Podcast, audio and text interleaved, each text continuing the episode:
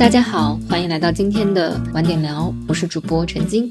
今天我们请来了一位嘉宾，他是无性别服饰品牌 Bossy 的创始人刘光耀。在今年五月九号的晚上，他在他自己的这个公个人公众号上发了一篇文章，标题就非常的有网感。叫我刘光耀，融资五亿，二十八岁辞任 CEO。在文章中呢，他承认自己不是一个称职的 CEO，并且愿意把这个位置让给更合适的人。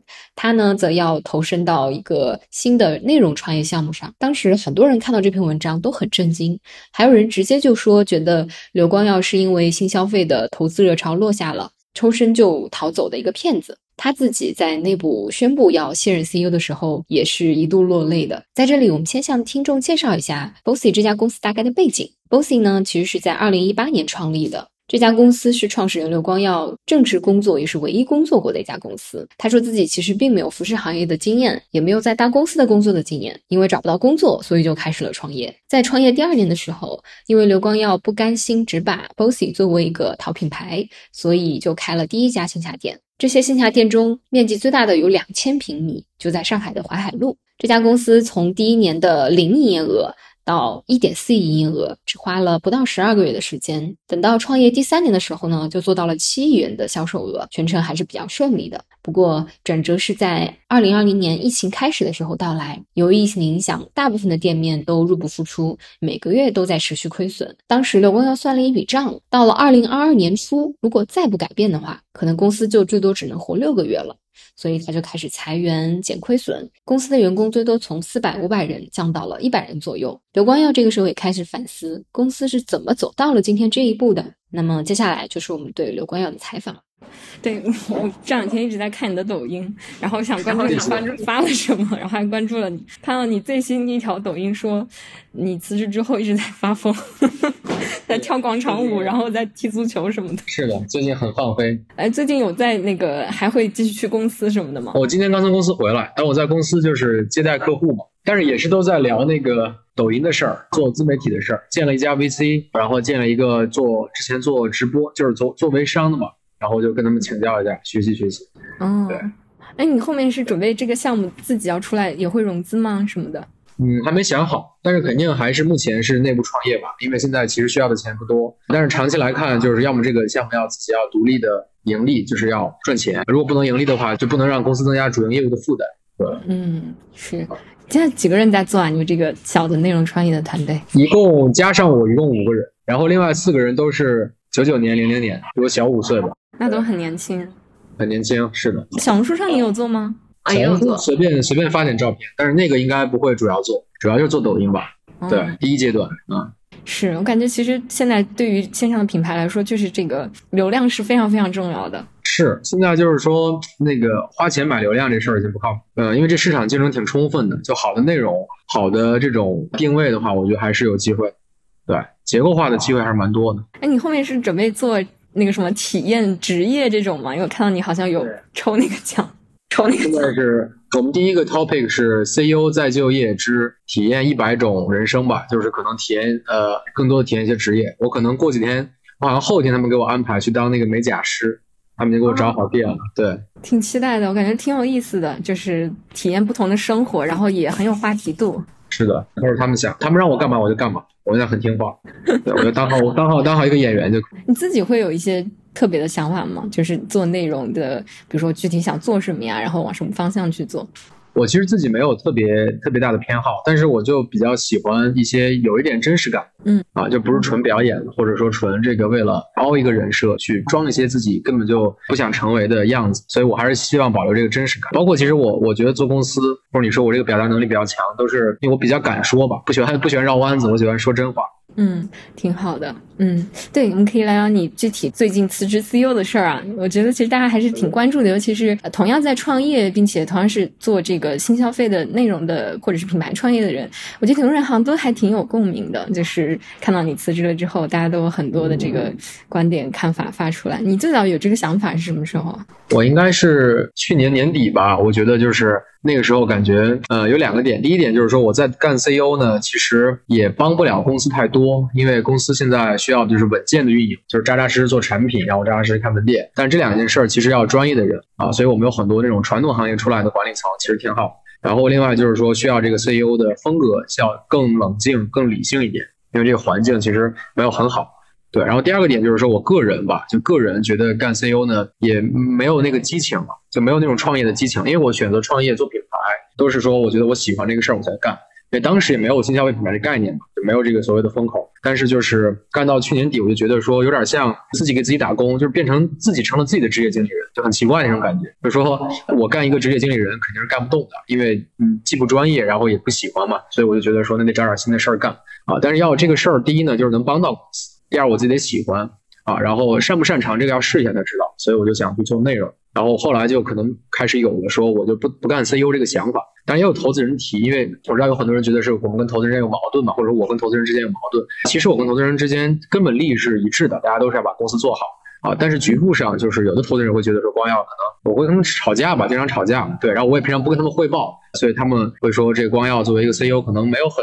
很成熟，但是他们并不说要不让我干 CEO，对吧？让我进步。但是我的性格就是说，我觉得一个人很难到了三十岁左右吧，就很难去改变自己的这个底色了，对吧？你这个底色如果保持不变的话，你只是改变一些具体的行为，其实还是很难持续啊。所以我觉得就是如果这样的话，我就不干 CEO 啊。然后就也跟团队商量，就是找了两个我们比较信任的小伙伴，然后一块来办。我肯定也不接受说投资人派一个 CEO，或者说我们再去新请一个 CEO，没必要，因为公司其实体量也也不大，然后业务也很简单。你还没有到三十岁吧？我记得我们是同年的，都是九六年的。我比你我比你大一岁，我九五年，嗯，差不多。在我心理上，我已经四十岁，对，我已经就是早就觉得自己是中年人。OK，嗯，所以其实是有过这个讨论，对吧？投资人也考虑过给你派一个 CEO。呃，没有说，就是没有明说要派，他就说说你们这公司就还是需要专业的人嘛，很懂事儿的，就是说大家都这么说，那我们就要把这个高管得配上来。其实我们已经有这个管理层，就不管在业务口是吧，还是在这个人力财务这些后勤的这些口，都有一些比较专业的人。对，只是说需要可能给他们更多授权，然后同时就是我需要找到新的定位，就是我干 CEO 有一个问题，就是说我可能有些事还不如下面的人更懂，这就是个很大的问题。当然，这个短期内就是在很多行业是 OK 的，但是在服装这个传统行业。CEO 还是要懂业务，还是要在业务一线，就是要去管产品细节、管运营的细节才行啊。我的理解是这样的，就大部分服装公司的 CEO 还是管的比较细的。嗯，你有这个想法的时候，你第一个讨论的人是谁啊？我有一个特点，就是我不太喜欢重大的决定，就不喜欢跟别人讨论，我就是自己想。包括我当年休学创业，我现任 CEO 跟当年休学创业的这个情况很像，就是我当时去找工作嘛，找不到特别理想，然后我就又说这个不想为了钱而打工，所以我就觉得那就干一个自己喜欢的事儿。但这个事儿我也没跟父母商量，也没跟同学说。那我想了很久，可能想了有几个月的时间啊，我完全想通了，那我就不会征求别人的意见，因为很多时候很多重大的决定是你要就是 follow your heart，对吧？听从你内心的声音，内心的那个召唤是最重要也是最真实的。相反，你讨论多了，因为大家视角不一样，每个人的成长经历不一样，所以人家也没有比你掌握更多的信息嘛。那如果没有充足的信息，就没法去做决策。所以自己是自己的第一责任人，所以我就是一般不讨论，包括新任 CEO 这事儿我也没，包括到后面，当然我要跟管理层讲，但也是就是我把这个事儿已经。基本我确定要这么干的时候，才跟他们说。嗯，你跟股东说的时候，股东什么反应呢？对我们股东，因为都比较分散嘛，基本上都几个点，有五六个点，七八多一点的七八个点，他肯定是惊讶吧？我觉得就几种情绪啊。首先是比较吃惊，其次呢比较紧张，对吧？就是说这个光耀是不是精神不太稳定，不想干了，对吧？因为去年很难嘛，大家都知道啊。光耀又年轻，对吧？第三个就是说感到很困惑啊，就是听完之后说，哎，那这个听起来其实还是要在 boss 干 CEO 了呢。还有一种情绪就是说，感觉。仔细想了一下，是合情合理的，表示支持。当然也有就是说，觉得是不是我就真的是一时冲动？他们比较担心是我一时冲动做的这个决定。实际上我是深思熟虑了，至少是考虑了好几个月。反正情绪很复杂。也有人批评我，就说你这个事儿办的草率、太鲁莽，对吧？应该再跟大家再商量商量啊，等等。就是其实反应还是挺不一样的。但最终的这个结论是说，他们觉得就是光耀就是这个石头缝里蹦出来的这种小孙猴子，管也管不住，就让他折腾吧，啊，就别把公司折腾死。这是他们的第一的这个最后的底线，所以现在投资人对我是属于放养，也懒得管我了。所以你其实没有花很大的成本去说服他们，因为本身这个事儿就是我更了解公司的这内部的情况嘛，然后我也了解接下来要怎么走，所以我觉得我不太喜欢说服别人，包括我融资的时候也是，就是如果我觉得你认可我的观点，我们能合作，我们就干；如果说你不认可呢，那就是我没必要去花很大的时间跟精力去说服你，因为说服之后可能结果也不一定啊，就懂的人自然就懂了，那不懂的人呢，就多说也无益。投资人也是这样的，就是投资人如果说觉得这个决定你只要不反对，对吧？或者说你强烈的反对啊，要通过董事会或者股东会就驳回这样的一个决定的话，那其实就没必要去说服大家。就我希望大家理解，但大家不理解呢，那我还是按照我的合理的方式去办就行。嗯，所以在你说出你要辞任 CEO 这个想法之前，你有感受到你的投资人或者是你的高管或者是你的员工向你表示过，觉得你不适合做 CEO？呃，我觉得有，我觉得不能说不适合做 CEO，是说觉得我做 CEO 还不够成熟。就是大家会说，比如说好的 CEO 或者比较好的 CEO 啊，就比较合理的 CEO 应该是定期跟股东沟通业务汇报。对吧？然后去征询意见。但是我做 CEO 这些年呢，就有点我行我素。其实我不太 social，在这个沟通上啊，我会比较自闭一点。然后我自己喜欢思考。然后我说呢，其实对公开的话说的很多，但是公开的话跟内部的这个决策是两两回事嘛。公开很多是去解释和传递一些信息，但是我做决策都是喜欢自己思考。所以从这点上，投资人会感觉到这个王耀作为一个 CEO，他没有去建立一个管理层跟股东会的一个沟通机制，这个事儿其实是一直在公司是缺失的。这我们也自我反思了很多啊，这个其实也是不好。但我真的是不想去帮落这个事儿，因为我觉得很多时候解释成本真的别人没有办法完全站在你的这个信息的场景下去做决策。但我觉得后来就是因为作为 CEO 还是要开放，或者创始人要开放，所以要多听意见。所以后面呢，就是我跟他们聊的就比较 casual，很 chill 的那种聊天，不是说我给你做一个 PPT 给你汇报。我觉得那个东西很很形式主义，我们小公司就没必要。所以你说去年最早有这个想法，那这是第一次有这个想法吗？还是其实第一年就觉得我可能干不了这个事儿？我早有此意，我只能说说呢，就是我在二零二一年的时候吧，我就当时就觉得说，能要找一个这个专业的 COO，就帮我管业务，然后我可能主要就管人、管钱、定战略，然后包括去做一些部的一些打交道嘛，对吧？跟客户啊，跟合作方，我是这样想。但是其实发现很难，因为就是只有我最了解公司的全貌。在这种情况下，我不干 CEO 这件事儿呢，在公司的一个高速增长期，风险太高了。那时候公司根本停不下来去调整组织上的分工，车速很快，在高速公路上你没有休息区，你不能停车，你这司机就是你只能是接着接着你开。但是现在是说，因为环境放慢了，我们有机会调整，我们到休息区，哎，那司机累了，对吧？这个状态也不好。换一个司机，那我坐到副驾驶或者坐到这个后排，然后把油再重新加满，我们再开，就这么一个感觉啊。那个时候你开得很快，你你停下来是很危险的。嗯，那个时候就是一边上高速一边换轮子。对对，就是那种感觉。创业公司不就是这样？你在什么都不会的情况下，在悬崖上开飞机，对吧？边开飞机还得边学啊，就是这样子。所以，那你现在在公司还剩什么具体的职务吗？还真没有，我应该就是一个公司全职的艺人吧，就是就是内容的一个达人，就是一个 KOL，也不叫 KOL，因为还没做起来。那你现在还领公司的工资吗？领啊领啊，我得我得生活，公司得养着我，不然我没钱。那你的股份和投票权是怎么处理的呢？股份其实我们会拿出一部分去做做 ESOP 嘛，对吧？做员工激励，包括我们公司也定都会一起定了一些这个业绩目标。那么在什么样的情况下释放多少股份给到这些管理层，对吧？大家再去做做这个评估，看看这个分配合不合理。对，就是我觉得，那我的股份还在，我还是公司的这个第一大股东嘛，也是实控人。但我愿意就是说跟团队分享。所以其实你是拿了你自己的一部分股份出来去做员工激励了，对吗？这有一部分我自己的，也有一部分是投资人们的。当然这都是有条件的，就是说公司要有这个好的业绩，比如说你的收入目标、你的利润目标等等这些。也就是说，虽然你不是 CEO 了，但是公司的最终的决策可能还是你这个第一大股东来决定的。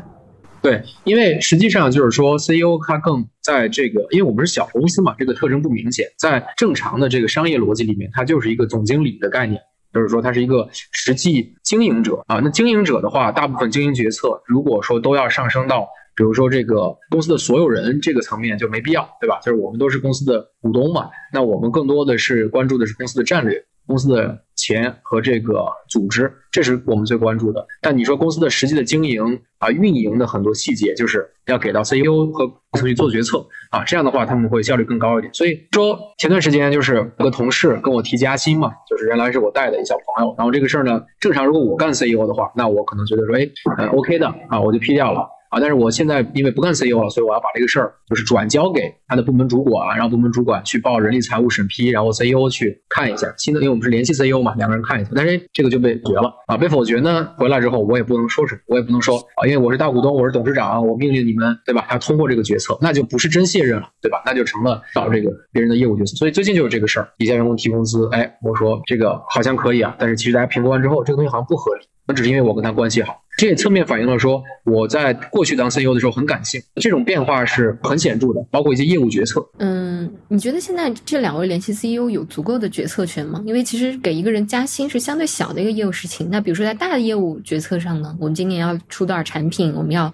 招多少设计师等等。其实是这样，就是我们公司是一个在传统行业的情况，就是说白了，商业模式就一次性很强，就很稳定。啊，就是说有传统的行业的范式，那么我们要做的就是要把自己的这个实践跟传统的这个范式做结合就可以了。所以真正需要上升到非常战略意义的角色其实是很少啊，就除非是关于品牌定位的问题，关于比如说这个预算的问题啊，包括这个刚才讲的就是设计的问题，这事儿是天天发生的嘛，可能几个月有一次就很很薄。但实际业务决策，比如刚才讲的，我今年做多少产品，然后我要匹配多少设计师，我什么时候做这些，我现在是完全不参与了，就是说让大。家来去去做这个决策，所以业务上的权限是非常大的，就是是实就是实至名归的啊，就不是说我这个还要去开各种会去下决策，只是说因为那样的话没有意义那，我也可以不去信任这个 CEO。信任 CEO 的意义就是说，我要去全心全意的去做抖音，去拍视频。那其实我现在一周，比如说工作可能五到六天，那有三到四天就是跟我的小团队一块儿在做。那么有一天会因为还在一个过渡期，我要去跟新的管呃也不是新的嘛，就还是老管理层嘛，去跟他沟通。哎，你们有什么困难需要我帮忙，或者需不需要我的一些意见建议？对我们会去沟通。最近我们开审批很多线下店要不要开嘛？我们就会有一个组织去做这个事儿的一个审核。那我在中间扮演的一个角色，就仅仅是一个，因为我对业务很了解，对吧？是就是普通的一票，包括我去做产品内审会也是普通的一票。他不会说，因为我过去是 CEO 或者我现在是创始人啊，我会有额外的权限。我们公司在这点上，我觉得我一直做的是还 OK，就是说我们对专业的人是给予充分的信任度。嗯，所以日常经营其实现在是完完全放任放手给两位联系 CEO 了。但如果真的到了像你说的几个月出现一次或者一年出现一次的重大决策的时候，你还是占到非常决定性的地位的，是吗？对，我觉得就是创始人，尤其是创始人。兼大股东一定是这个企业的第一责任人啊，就是说企业的兴衰吧，我觉得还是创始人是第一责任，就是不管他是不是 CEO 啊，因为第一呢，他有着最多的股权嘛，所有权嘛，就意味着他是最大的受益者，对吧？也是意味着他是最大的风险承担者。从这个角度来讲，他不管担任什么样的职务，他都要对这个公司的生死存亡负有决定性的、绝对的、根本的责任啊，这个我觉得是没有问题的。在这种情况下，我又一直参与业务，所以说我肯定是要把我的充分的管理价值发挥出来，不然的话。就浪费了，那等于说公司最大的股东，结果不管公司业务，完全不管，那是不对。那就是说这公司它的这个治理结构有问题。所以两位联系 CEO 他们的股份在你这一次变化之之后，其实没有多大的变化，对吧？并且他们两个加起来，相较于你的股份还是少你很多的，对吗？对，因为具体我也没法没法跟你透露，但是就是那个我肯定还是大股东，对。但他们肯定就是说，因为做得好，肯定就会有有激励嘛，这是一定。明白了，嗯，其实我有看你在视频号发的那个卸任视频啊，那其实是一场你在内部去跟大家沟通说我要卸任的一个讲话，对吧？对，是的。嗯，我看你在那个上面都哭了。对，因为我我上去之前特别紧张，我还喝了两杯酒，就是在那个办公室里白酒，然后我就这个讲了一下，因为其实这五年我也做了很多我们内部的演讲嘛，就是说年终会啊、年会啊，去跟大家聊，其实每次聊都会有新的感受。然后我就想，这公司活五年其实不容易，这个也是这个自己要这个有新的这个任务要做嘛。那在这次这个演讲中，我就会情绪会很复杂，就是这个情绪有有很多有喜悦，对吧？公司是这个过生日嘛，也有这个忧伤，因为可能我我不干 CEO 就意味着其实跟大家的业务会离得更远一点。其实我就相对像一个独立的小分队去探险去拓荒了。然后也有这种紧张，因为就是也不知道这个公司后面会变成什么样子啊。当然我整体是在控制范围内的，但是肯定是一个新的一个探险。反正各种各样的情绪吧，也有焦虑，因为怕自己新的事儿做不成，对，就百感交集啊，所以就一下子说出那句话的时候就掉眼泪了。那你那场会议结束了之后，有人拉住你说什么吗？好像也没有，大家还在回过劲儿的过程中。但是最后他因为是比较喜悦的，就是我们最后唱生日歌干嘛？比较喜悦嘛，发红包什么的。就大家其实觉得这个事儿不是说光要出问题了，对吧？或者说公司出问题了，这两个事儿都没有。那大家觉得说，那应该就是。呃，相信管理层的决策，对吧？相信这个公司嘛，对，所以大家还好啊。那后面有的同事，我们的老老同事就会说，哎，是光耀是不是这个这个心不在这儿了？就跟我聊嘛。我说那不会的，我说我现在百分之一百的时间都是在，都还是在给 boss 打工。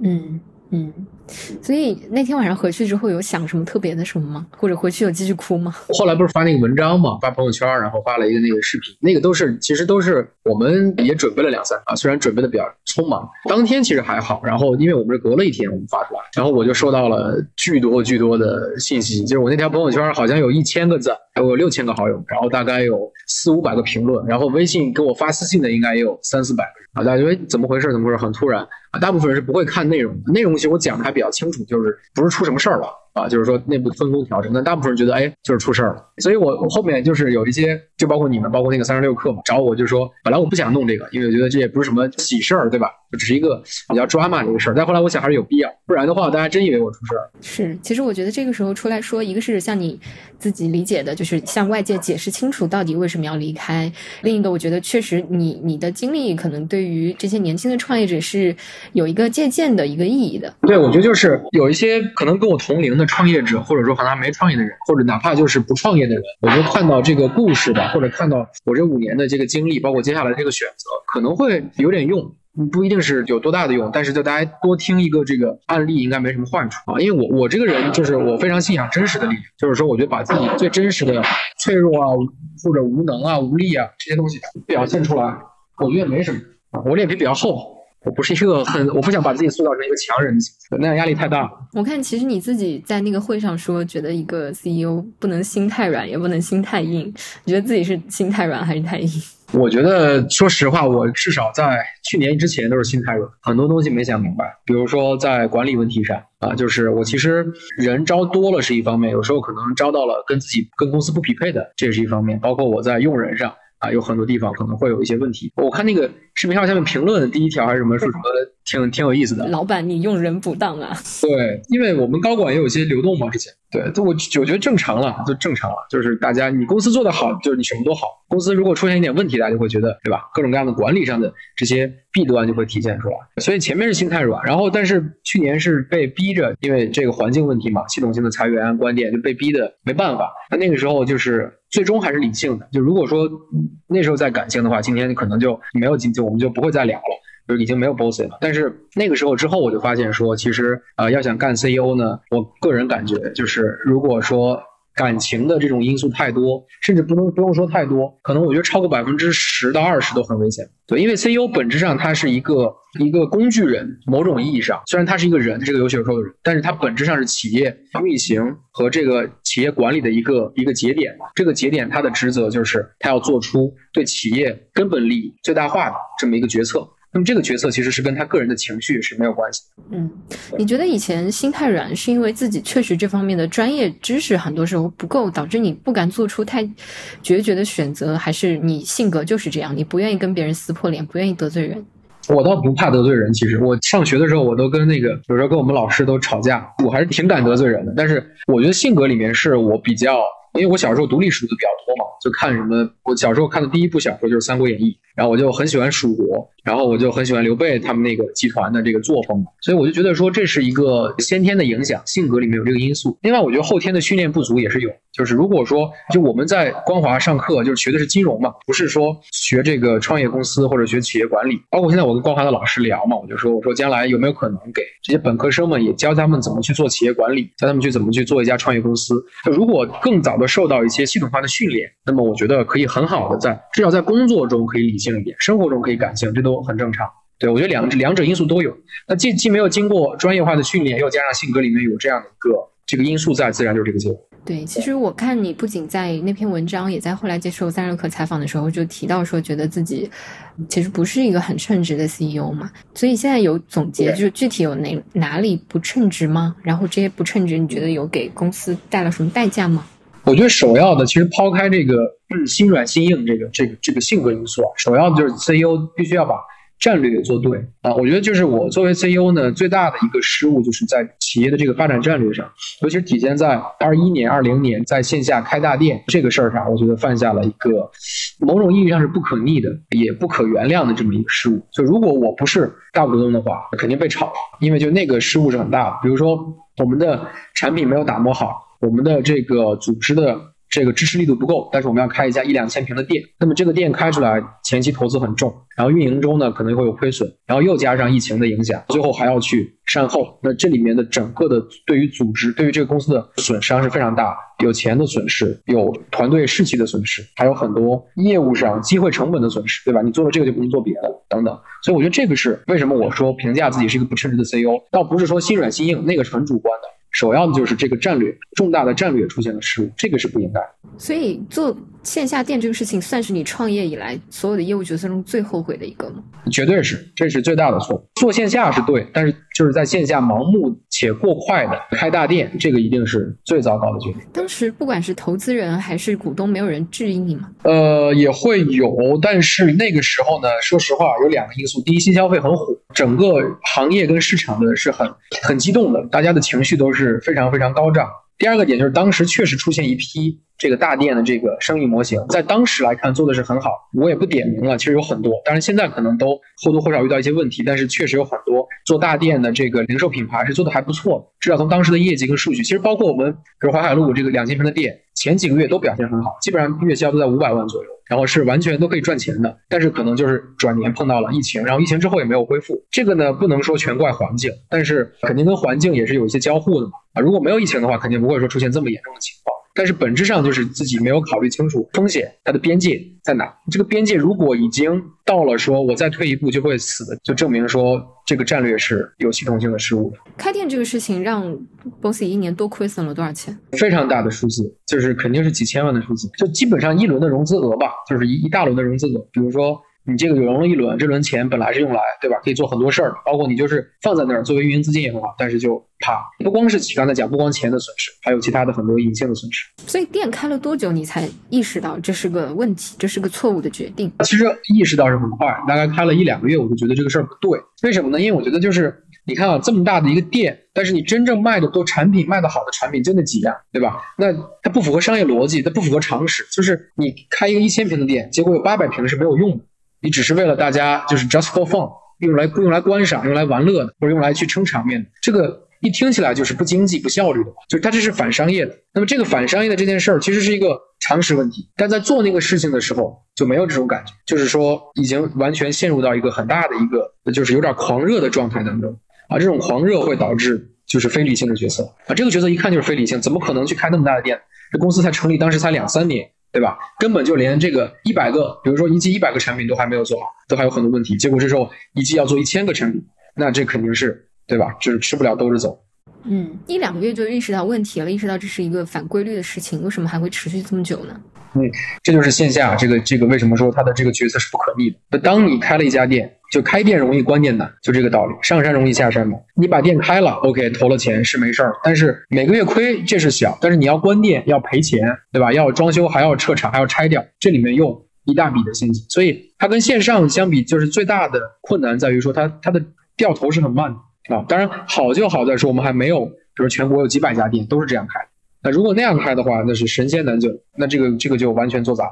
所以听起来你是在公司早期就是一直踩油门的人，在公司有人给你踩刹车吗？对，在因为是这样，踩油门的时候呢，跑得很快，所有人都很爽，而且这个一路是很平坦、很坦荡的，这一路上没有遇到什么障碍。那这个时候大家也不会说，你其实不是不敢，是觉得哎，好像这么搞是可以的。但真正啪遇到一个路障。速度这么快，那出去会出大事儿，这就是问题。所以刹车没踩好啊，没有这个刹车的意识，因为就觉得自己是个小公司，自己要以小博大，要拼命的闯。但是拼命的闯的过程中，我们所有的人既没有系安全带，这刹车片都是坏的，根本就踩都踩不住了。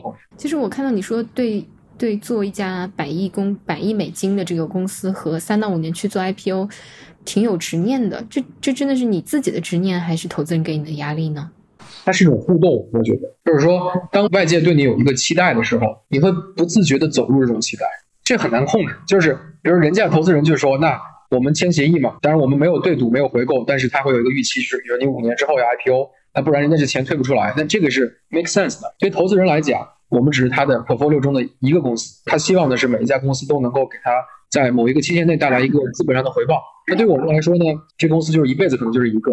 所以这是一个视角的不同，所以我们肯定的视角更长期一点。那在那个 moment 下，在那个节点下，投资人的那种情绪和预期会影响自己的判断。但是呢，我们这个事儿不能怪投资人，因为他们是这是他们的这个情绪是由立场决定的。但我自己就是被带入到那种对于增长的那种执念也好，或者一种狂热也好啊，就这个时候就就会非常容易。陷进去，所以我觉得这个里面跟外界的期待有很大关系。大家也说，哎，光耀，你看你这么年轻，这么优秀，是吧？将来前途无量啊！我当时二十三岁开始创业嘛，然后我二十五岁、二十六岁的时候，就公司估值就十个亿了。那大家会觉得，哎，光耀这个将来做一家百亿公司没什么太大问题，对吧？那么年轻，这是一种鼓励，都是善意的。但是你自己就没有意识到，说我都没有在大公司工作过，我甚至都没有工作，对吧？怎么可能？除非是天上掉馅饼，而这个时代已经过去了，不可能突然就把这个事儿做成。很多功夫还是要修炼的。所以那时候别人跟你说光耀你未来前途无限，必做一家百亿公司，你自己相信吗？还是你内心其实还是有一点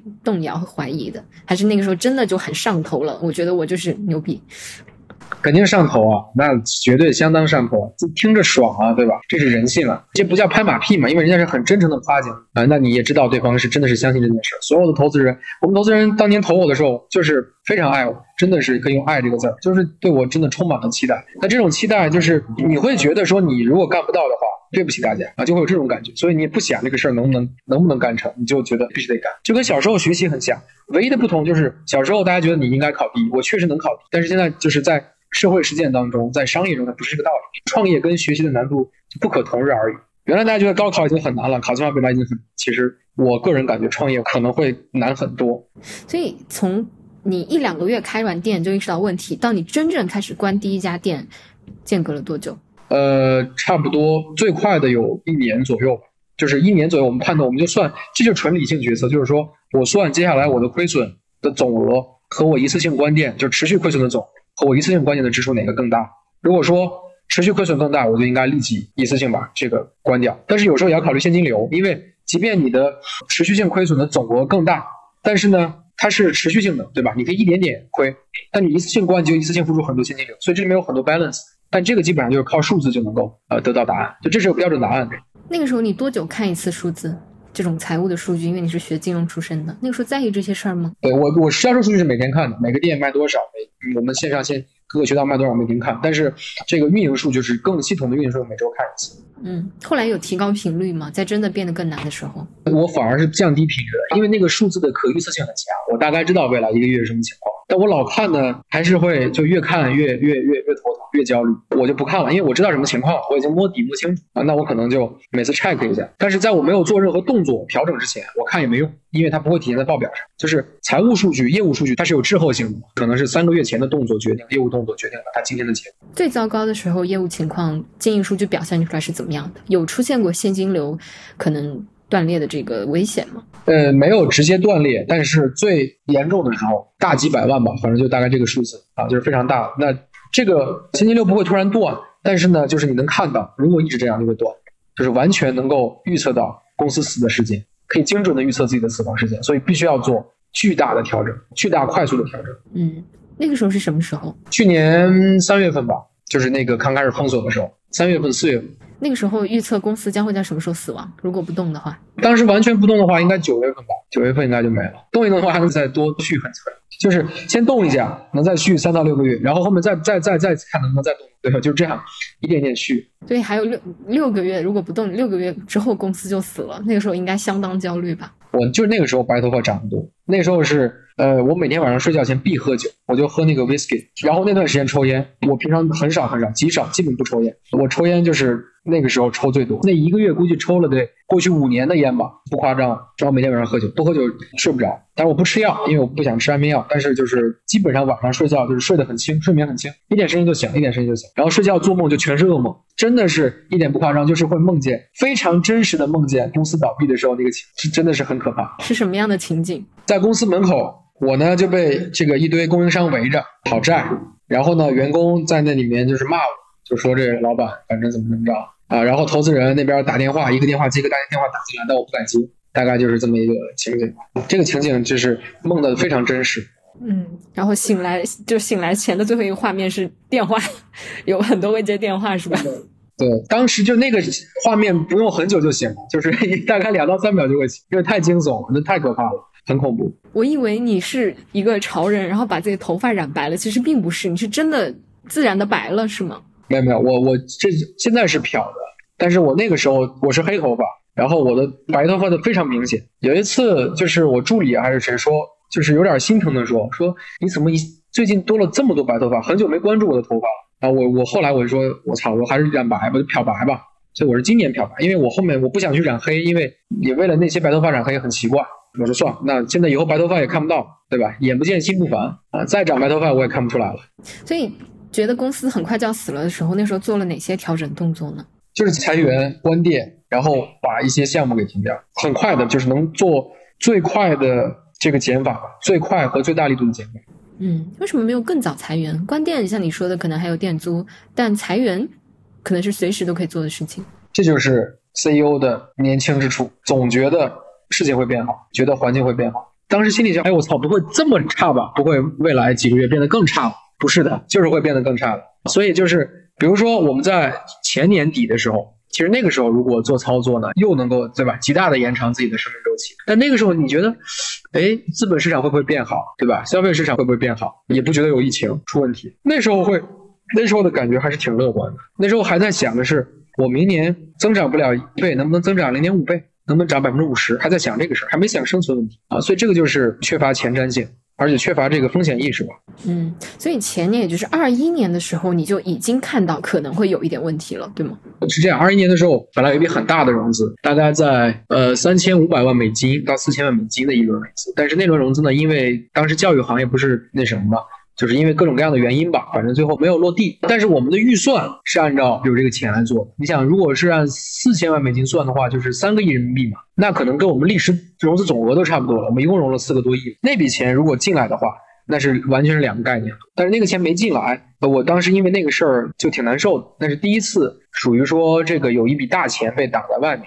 啊，但是最后确实是搞不定了，当时就觉得有点不太对啊，有这个感觉，因为我感觉这个资本市场是反应很快的啊，资本上已经有这个情绪了，那这个会不会后面出问题？但那个时候就是业绩是很好，没有出现像疫情封锁带来业绩下滑的这个，我觉得业绩好就行啊，对吧？业绩好我不融资，对吧？我也有充足的现金流。但那个时候其实还是没有盈利的，对吧？那时候没有盈，那时候不考虑盈利问题。二一年我们做了七个亿嘛，那大家都想的是明年做十五个亿，亏它一两个亿也没关系嘛，一两个亿才亏十个点，对吧？那很正常，高速增长过程。那时候没考虑过盈利的问题。其实我们我们很神奇，我们第二年就盈利了，我们一九年就盈，当时就已经是整个公司就是完全盈利，而且是很健康的状态。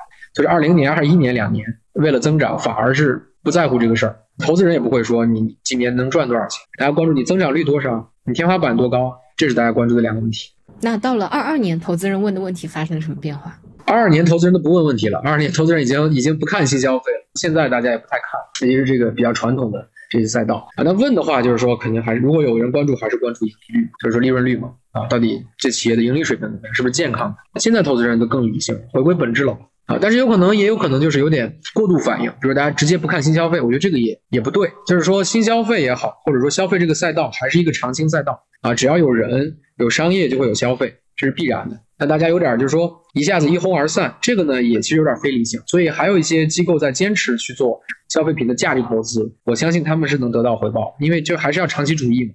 嗯，你最早就你因为你在文章中其实有提到一句，说觉得资本对整个服装品牌、服装行业的这个驱动力都是有限的，就你最早什么时候意识到这个事儿的？呃，我我看了一下，就是说这个比较做的比较成功的这些服装品牌。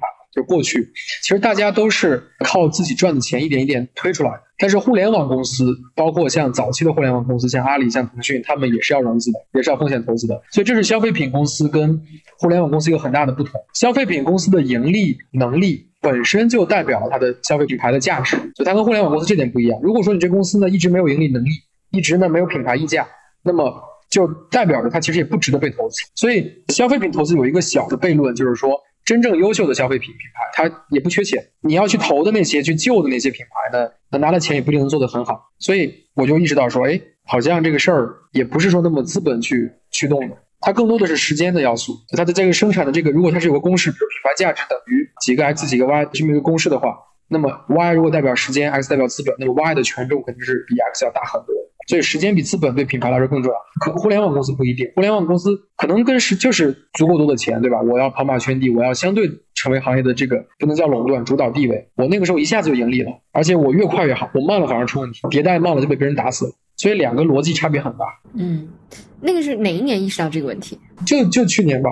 就去年年底的时候，也跟我新任 CEO 有关系。就是我觉得那要做就慢慢做，慢慢做的方式就是不要去做很多多余的操作，一动不如一静。我做 CEO 就太爱动，动作太多，动作太多，这是别人给你的评价还是你自己的总结？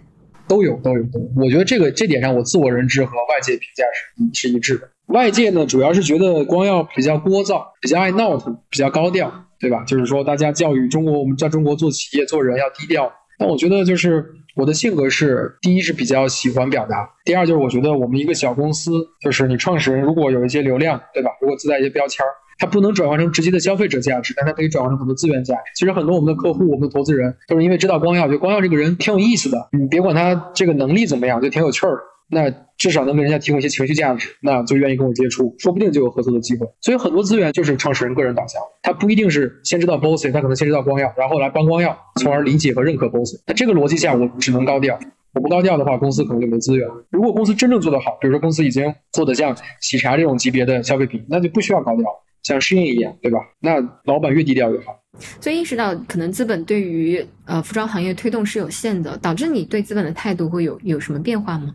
因为我看到其实你们最近一轮融资是个人股东给的。对，其实说白了就是现在我对于资本的理解就是更接近于说大家是一个平等合作的关系啊，因为资本和投资人是两个概念。当我们讲资本的时候，它就是它就是 money，money 是就是没有感情的，它的这个货币的本能，它这个钱的本能就是要更多的这个要繁衍自己，对吧？要去复制自己，要更多的钱。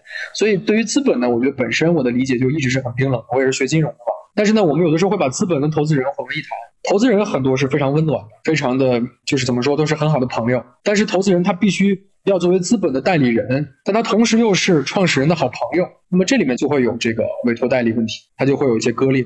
如果说投资人都是机器，都是这个 Chat GPT 都是 AI 的话，反而简单了，你没有情感连接。但投资人都是活生生的人啊，你们一块儿吃饭喝酒，一块儿玩儿。另一方面，他又要代表资本去做一些各种各样的操作，那这里面就会比较难受啊。所以我就不能把资本跟投资人混为一谈，这是两件两件事儿。所以我对投资人一直是我觉得就是当朋友啊。那对于资本，我觉得我的理解就是一直就是，我觉得他们也是很冰冷啊。就是对于资本来讲，没有什么所谓的这个感情啊，或者说这肯定没有。所以最后一轮融资找个人投资人是你主动的选择，还是确实找机构投资者比较难了？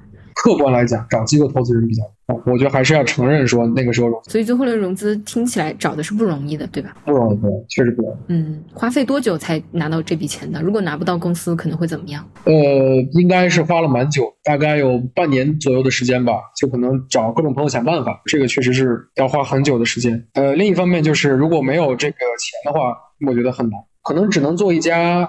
电商品牌一个线上的公司，就整个公司就缩到说只做天猫，我觉得可能可以生存，就再再萎缩一次啊，那就是极限了。可能公司就留，比如说二三十个人，就开一个天猫店，那那肯定能赚钱，而且那样可能利润就就也还不错啊。但是就是很难再商业化，也很难给资本交代。那也是你不能接受的局面，对吧？你不能接受自己做了五年只做出一个淘品牌来。当时是不能接受，现在我是啥都接受。现在我是这个心态变化很大，得失心没那么重。现在觉得 Bossy 变成一家完全的淘品牌，跟那些可能没开过线下店，就是在线上拍拍网图，然后卖的也不错的淘品牌一样，其实也 OK 了，是吧？现在能活着就行，活不了也没关系。就是我现在已经非常的平和对这件事儿，肯定要去努力，尽全力去争取最好的结果。但是很多时候我们发现，这个结果确实人人为的这个因素，它是在一个比例之内嘛，它不是最终是一定能可控，没有什么东西是真正可控。但当时是觉得，我操，BOSS 不能死啊，它不能变成淘宝店。这个拿命也要把他给救活，但是有的时候你就是拿了命也救不活，那就很多情况就是这样。那对于很多创始人来讲，这个公司就是自己的亲生儿女嘛，对吧？自己身上的骨肉。但遇到这种极端情况，大家可能还是处理不了。所以创业公司不是九死一生嘛，就是可能只有千分之一的存活率。嗯，所以从到拿命也要救活，豁出命去也要把这个公司给存续下去，到现在死了也无也没太所谓的这个中间发生了什么导致这么大转变。你不能说死了无所谓啊，这样太那什么。就是如果死，如果我尽了全力，不留遗憾了，最后还是结果不好，那我只能说，就是我可以跟自己和解，但是一定会很痛苦。我可能就自我流浪、自我放逐三个月时间或者半年，对吧？跑到一个山郊野岭里面去待着啊，这是有可能的，因为你要很久才能走出来。但是我不会说因为努力过、尽了全力，然后最后结果不好而自暴自弃，对吧？怨天尤人，然后变成一个受害者心理，然后就这辈子就好像就不干别的事儿，那不会啊。但是肯定需要很长时间去康复。但是从之前的那么介意到现在，可能说已经相对看得比较开，是因为我经历过这个濒死的痛苦。就是说，如果一个人他差一点就死了，但最后活下来的话，他对生命跟死亡的理解一定是完全不一样。就我今天活下来，我觉得就是运气嘛。那我就会很珍惜我现在的生活，珍惜我现在的这个公司的每一个员工、每一件事儿、每一个产品，所以我的心态就变了。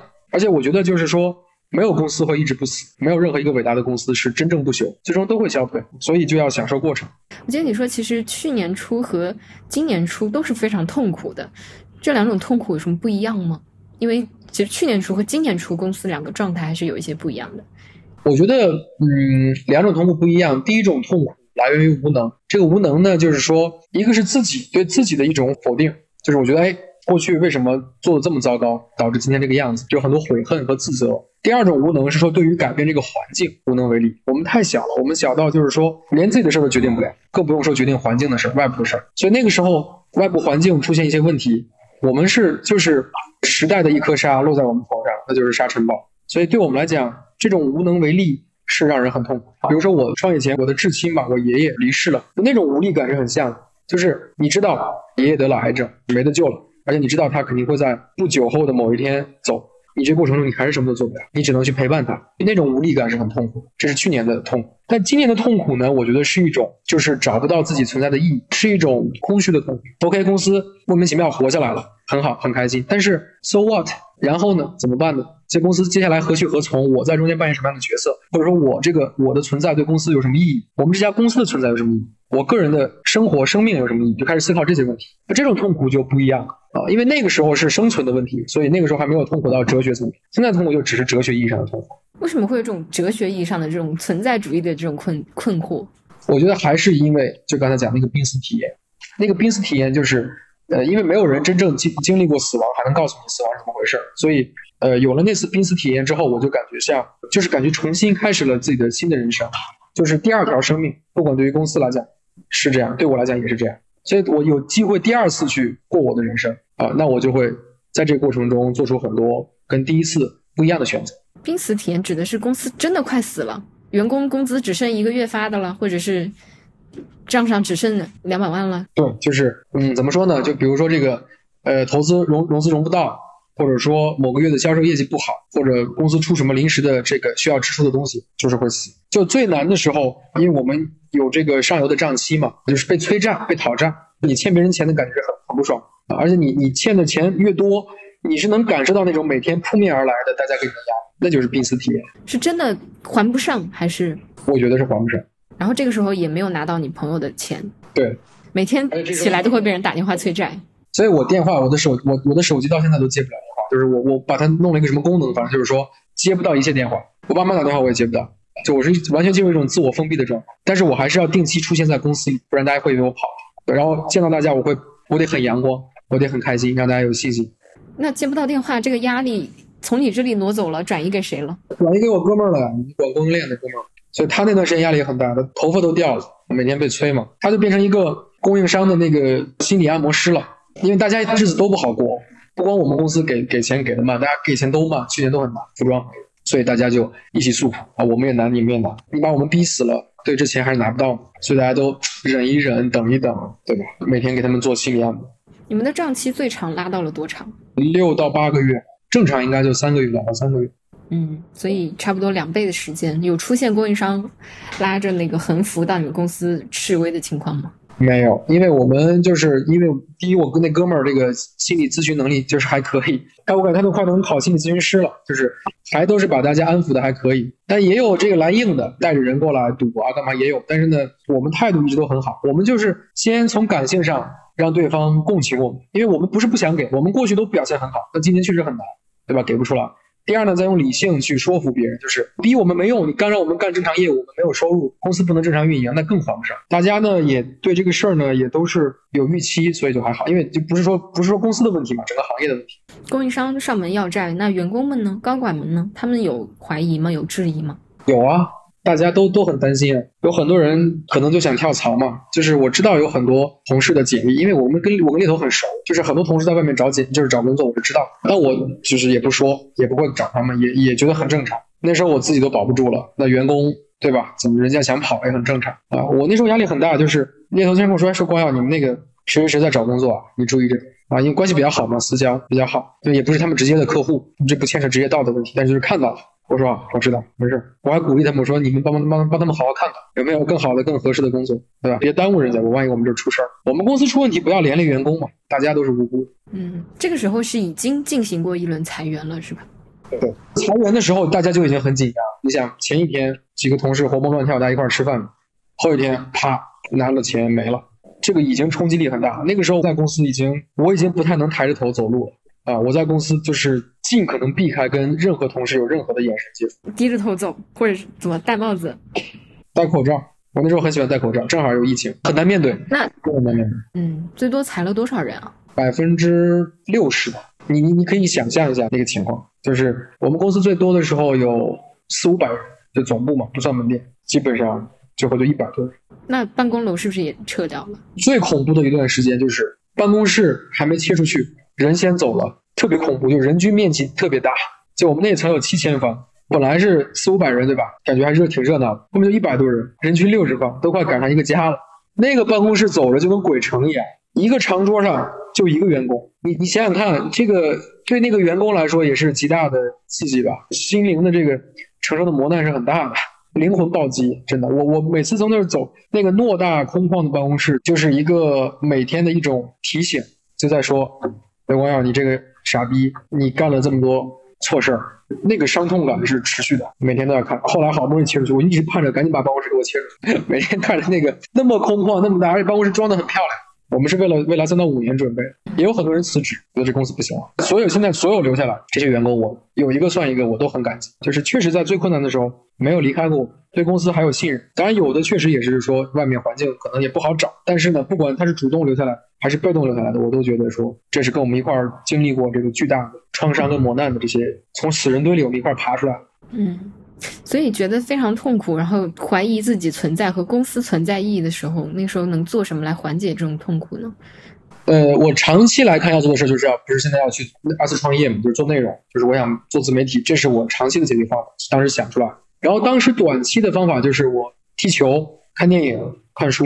比如说我当时把那个《百年孤独》又重新读了一遍，《百年孤独》是我非常非常早，我高中就读过，但是第一次读根本就。读不懂，然后人名都很长，然后人名都很像，然后我那一次读，我就觉得，我就目睹了这个他讲的这个五代人的兴衰嘛，啊，我就觉得那种时空观就被打开了，就是有一种历史感，这种历史感在投射到现实生活中，我就觉得我应该去干点新的事儿，去找到自己存在的这个新的意义。所以那时候看小说，然后踢球也踢球踢的很多。看电影啊，看很多电影，我我特别喜欢看西部片喜欢看黑帮片西部片看的时候，一个感就是也很有那种空间感嘛，因为都是在这个沙漠里面，一个人骑着马，戴牛仔帽，拿着枪，对吧？那种流浪的感觉，其实还是挺挺解压。那段时间就是从虚拟世界里面找到，包括我打游戏，就在虚拟世界里面找到那种，呃，就逃离吧，就抽离，把这个这个现实感抽脱出去。嗯，当你经常一个人 戴着口罩走过非常空旷的办公室的时候，你有想过，就这家公司走到今天这一步，到底是从哪一刻、什么时期开始脱离了你原来创业的初心？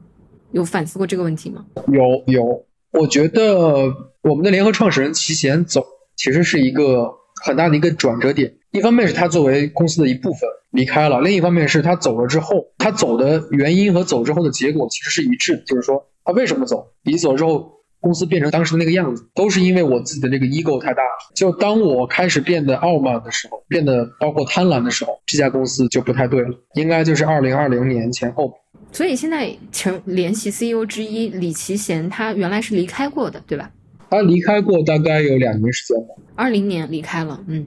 你分析自己的原因是傲慢，这是他给你总结，还是你自己分析的？他不会说傲慢，他非常 nice，他觉得是自己的问题，我觉得是我的问题。我们所以我们复合的很快嘛，但其实本质上就是分开之后呢，我们发现说，哎，自己身上有很多局限性，也看到了对方的这个互补之处，所以呢，就很快就能理解自己的这个弱点。傲慢是我觉得我那个时候的一种状态，就今天回头来看，那时候真的是很傲慢。就是你想嘛，我一零我二零年的时候是二十五岁，然后那个时候我就见到人生第一个九位数吧，没见过那么多钱。你想，我们上学那会儿就几百几千的话，对吧？几万块钱都见的很少。然后那个时候就一下子觉得自己无所不能，因为我从来都没有做过服装行业，我只用两年时间把这公司做到五六个亿，当时可能下一年就目标七个亿也做到了。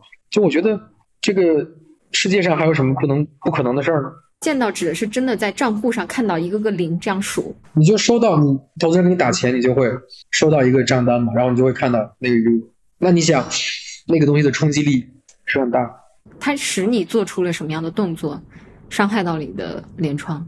哦，我伤害我的联创，其实这个事儿在那一个亿之前，但那时候我知道应该能拿到一笔钱。就我跟他其实出现分歧，主要是因为对公司的愿景和战略不一样，而且我们都很强势，在那个时候不是是因为收到钱把人家赶走，倒不是因为这个，但是收到钱之后就开始膨胀，就是说去开那些店大店，然后做投放，去招人，做新产品，就那些错误是在拿到钱之后。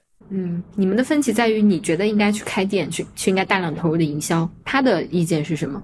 我觉得我们应该做更快时尚一点，他觉得我们应该更像设计师品牌，就是我想的是大，他想的是要小而美，这里面有分歧。这两个打法的不同是什么？如果要大的话呢，它就是要大量的 SKU，快速的上新，就有点像 Shein 的打法。但 Shein 在中国是不 make sense 的，因为有淘宝，然后线下已经有 Zara 跟 UR 这些公司，所以其实后来我觉得 Fast Fashion 是没有没有机会。但当时不觉得，当时觉得我们可以把 Zara 就做得更年轻化，做得更品牌化。把它做得更设计师化一点，但是其实没有想到这里面供应链的挑战很大。嗯，所以那个时候其实你对比较明确的一个对标对象就是 Zara，一个更年轻、更时尚的 Zara。没错，没错。嗯，那么当时你的联创觉得应该做一个什么样的？比如说他的对标对象是什么？他觉得做一个江南布衣就挺好。嗯，或者低速。现在我觉得他们公司都很好。当时我们觉得，哎呀，那你这就做得不得做个百亿美金的公司，不得选一个？但是 Zara 的市值应该在千亿欧元吧，就万亿人民币嘛。选这么大一个公司，我们做百分之一也了不得，所以对标也不一样，打法不一样。嗯，所以后来发现问题出在供应链上，具体是供应链的什么问题呢？就根本这个我们这个体量的公司和这点资源根本支撑不了这么多就根本就做不到。就是那么多款做出来，要么就品质不行，要么就是这个交期有问题，要么就成本不可控。因为供应链你至少得做个十到二十年吧，才能支持这么宽的 SKU 的量，才能支持两千平，你要陈列两千个款。嗯，所以。可以详细的说一说吗？比如说你的工厂做不了这么多的样衣，还是我给你举个例子吧。我们最夸张的时候，一个季度，嗯，可能一两千个款吧。然后一两千个款，我们给供应链同事看，供应链同事都傻了。他说一两千个款又很复杂，单量又小，整个杭州的工厂都给你用，你都不一定能保质保量按时做出来。更何况我们本身就没什么资源。那我们给工厂，工厂一看到头也大了，拿了一个工厂，比如说分二十个款啊，本身那些款就挺难做的。单量又小，要的又急，因为你你要抓紧发嘛，要上新款。工厂最后说你给我多少钱我都不干，根本干不了，所以这个生意就没法做。所以到后面就是我们的秋装可能冬天快结束了才能做出来，这是最夸张的，就是我给你举了一个很真实的一个情景。所以这个商业模式是有问题的，这个就是有点像大跃进，就是说我要对吧，要产量要翻倍，我的款式要要要翻倍，那我就给大家超过了复合能力的这个这个这个任务。最后结果就是做的衣服也不好，然后也晚到。冬天的时候，这件衣服才到也卖不了了，只能当春装卖了呀，然后有库存，很可怕。所以其实是因为他们工厂设计这个样衣是要有一个比较长的周期的，对吧？他生产不出来，样衣也做不过了。样衣是自己做，工厂也帮忙做，也做不过了。我们得雇好多技术师傅去做。那时候我们有最多有四十个设计师，我的天，我都不知道我当时怎么想。然后一个人一个季度做四十个款，一千六百个款。然后我们的衣服有点花里胡哨的，就是各种设计点。又不是基本款，我的天呐！然后你要服务这四十个设计师，两千款，你又得配几百个人去服务，再配一百个工厂。我们工厂最多的时候同时合作一百多家，那是很恐怖的。现在还剩多少个设计师？现在十十六个设计师，少了一半多。然后现在设计师就是明显那个大家的这个节奏感就好很多，不急了，不用去赶那每个人的款式款型开发量，我们也降低了。嗯，所以这些教训确实是从这个，呃，失败的经验中得到的。其实我看到你自己是有一个总结，说觉得不要去想着颠覆这个服装行业，是吗？然后觉得自己缺乏对服装行业的这个敬畏心。那你一开始进入服装这个行业的时候，是抱着颠覆行业的一个初心来的吗？嗯，也不是，最开始还是因为比较觉得比较好玩吧。但是就是颠覆，想颠覆行业这个事儿，也是就跟拿钱有关系。就是二还是二零年前后，你就飘了之后才想颠覆的事儿。刚开始我还是挺 humble，有敬畏心，也挺谦卑的，就学习嘛，学习心态，小白什么都不懂。但是后来发现，哇，这个东西这么简单啊！这个东西我简直是天才。我说我这个三年两三年就搞明白了。那那时候心态就变了，那时候才想哦，我要我要改变行业，我要去创造一些这个过去不存在的一些模式。那时候就就动作就变形了。嗯，那个时候你觉得能够颠覆服装行业的什么？你觉得你发现了行业什么没解决的问题？你觉得你能解决？我觉得是这样，就是那个时候我发现，就我们可以把中国的巨大的服装供应链的优势，跟中国的巨大的设计人才的红利结合起来。就我觉得中国今天的这代设计师呢，审美好了啊，然后能看到全世界的这个东西，然后创造力变好了。我们要构建一个平台，把这个供应链跟设计师链接起来。这个故事听着是很性感。你想，中国有这么大量的设计人才，他们有才华，我们要给他一个平台去施展。我们一端连着中国庞大的供应链，一端连着中国这么多优秀的设计师，哎，我们做一个大中台。这个故事听起来是很美好的一个故事。哎，这个故事为什么今天可以做呢？因为过去的时候没有这些设计人才，中国没有能力去做做产品、做创造，或者过去的时候中国的供应链其实没有今天这么成熟、这么灵活，所以它是有时代的特殊意特殊意义的。那如果说这个事儿做的话，那就是一个巨大的百亿美金的事儿，因为它。是一个很大的一个资源的整合和创造。当时有投资人或者是行业的人质疑过你这个模式吗？你有听过一些比较尖锐的质疑是怎么样的？质疑呢，就是说，第一，中国需不需要你由一个公司、一个品牌来做这件事儿？是不是淘宝已经把这件事儿做的？这个今天来看是很对。就是其实今天有这些设计师可以自己去开店，对吧？可以自己去做一个小品牌或者去小公司工作，然后通过淘宝这个平台，他自己可以找供应链。我们想做就是把淘宝的这些小品牌做整合，比如说把一百家淘宝店。整合到一家公司里，把一百个供应链整合到一家公司，是这样想。但大家就想，你有没有这个整合的能力，或者说市场有没有提高这方面整合效率的这个需求啊？会有很多质疑。嗯，但当时都没有听进去。那个时候融资嘛，融资你肯定得先自己相信。这个故事讲了得有一百多遍了吧，几百遍了，逢人就讲，讲多了自己就信。你觉得投资人真的相信吗？大家都是情绪动物，我那种情绪的渲染，让大家觉得，哎呦，光耀是不是看到了一些我没看到的事儿，对吧？他会带入到那个情景当中，而且过去的成绩确实不错，对吧？过去的历史的这个数据看是很好。所以其实我感觉，因为我大概看了一下你个人的经历啊，我觉得你从上学到。第一份工作就创业，然后在疫情之前看起来一路都是非常顺利的，就一直都是在加油门往前跑。其实好像一直没有过特别大的挫折。对，从结果来看是这样，所以他们就说我这个人太顺，很多人很羡慕我，或者很多人就是也也。身边的人会担心说：“你这么顺会不会出问题？”但是其实这个结果是顺的，但中间很多过程是其实是很难很难。我们是靠着运气又一次又一次活下来。但是呢，呃，我也承认我运气还是很好，所以我我也在给自己制造新的困难吧。比如说我要去做新的事儿，我就一直很顺是很很危险的一件事儿，所以我就需要去不断的找活干。也想听听你讲讲早期的故事啊，因为你刚才讲了一个点，我觉得挺有意思的。你说，呃，我记得你是北大毕业的，对吧？清华的研究生没读完。然后为什么你说毕业的时候感觉找不到合适的工作？是你看不上，还是真的找不到合适的工作？真不是我看不上，我卷不过我们那些同学。就北大光华、清华经管的同学都太努力、太勤奋，都很聪明啊！就是中国最聪明的年轻人都在那。然后大家找实习、去刷简历，各种就是我真的我在竞争中我就毫无优势。我当时我记得马老马云老师不是讲什么去麦当劳面试还是干嘛，人都不要他们快餐店。我跟他感觉一样，只不过我那是个升级版的麦当劳。我去哪儿哪儿外资投行、VPE、VC，简历关都过不了，因为我没有什么实习经历，我就是干过学生会主席，人家这不是加分项，这还减分呢，对吧？天天感觉你不务正业呢。然后我的金融知识我也不擅长，我也学的不好，好多专业课的知识我也不会。我当时去面试中信的一个一个基金吧，那个面试官特别逗，一个大师兄，年纪很大，我现在都记得他，但是我不认识他。他问我说，企业的估值有几种方法啊？我说 PS、PE 等等，这个随便跟他说了一下啊。他说，你知道什么叫？一倍他们就是息税摊销钱收入嘛，是非常基本的一个知识，百分之九十九的光华的本科生都知道。但我当时就真的不知道，所以就是这么基本的知识我都不知道，我就没法去金融机构工作。所以我大概投了也有这个，我倒是第一次跟别人讲，我大概投了也有四五十家机构吧，很难到面试官一面就挂，一面就挂。所以真的找不到工作，就找不到好工作吧？那你干金融业就就是就是得去金融机构啊。嗯，一个这个曾经高考考到这么高分数的人，为什么专业课学的这么差？我大学都在搞学生会，山东人都是官迷嘛，想当官，想做点事儿，然后这个踢球、谈恋爱，然后打游戏，各种玩嘛，然后就学业就荒废。我都学了十年了，我真不想学。然后我一看那帮人，一个个他妈那么聪明，各省的状元，什么全国的金牌，我跟他们玩什么呀？玩不过。所以我后来干光华学生会主席，又选北大的校会的副主席，干学生会去。戴威的下一任，戴威的下下下任，戴老板是大四，我大一嘛。我去的时候他是校会主席，然后我俩一块踢球，我俩又喜欢踢球，干学生会，他也很带我，一直就是包括我创业，他在我最难的时候还借过我钱，我跟他关系很好，借了你多少钱？借了我一百万。哦，那很大方啊，还了吗？怎么？还了，还了，还了。双十一的时候，我们当时周转不开嘛，我说戴哥，我说我身边实在不认识什么有钱人，我说能不能借我一百万啊？我说就一个月，哦，很快就还给他了，周转完就还。嗯，他很快就借给你了吗？没有犹豫？没，很快很快，你这账号发过来。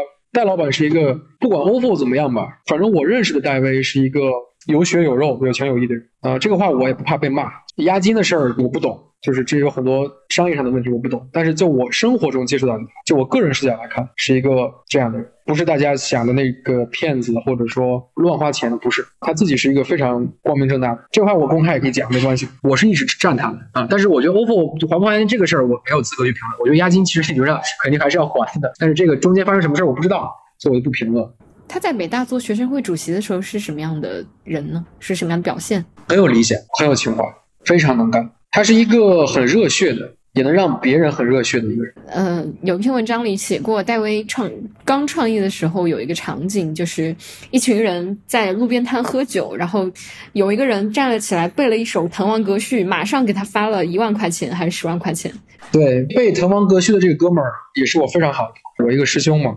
但这个故事呢，其实是被杜不是说杜撰嘛，被渲染，把戴威渲染成一个挥金如土的这么一个形象，实际上不是，实际上本身就是有这个奖金在或者有这个 bonus 在，只是说正好在那个节点上，对吧？有这个有这个什么，外界可能因为离他远嘛，就会用大家想象中的或者想要看到的一个形象去理解他，但那个跟真实的差别很大。嗯，哎，所以他现最近有跟你交流吗？有啊，我们经常见面。他现在应该在国外吧，刚出去吧。他最近的创业项目咋样？你们有聊吗？有啊，有啊，他不也做新消费吗？但是我就没法透露关于他的项目的信息。但是我可以说，就是说，第一，我们有交流过他的新创业项目；第二，我觉得他去美国，我希望他顺利，对吧？将来如果真的能顺利的话，其实也能对咱们也是利好，对吧？咱们用户的押金，说不定哪一天有着落，或者能还一点是一点。其实我挺好奇，你创业有受到，比如说就学生会这种也算你学长嘛，有受他的影响吗？比如说在你迷茫不知道干嘛的时候，他有鼓励你，也许你可以去创业之类。有的有，戴威我觉得是我们这一代人，就是九零后的这帮北大清华人里面创业的一个先锋嘛。不管结果怎么样，就是他做了一个很好的表率，就是说学生创业，大学生创业。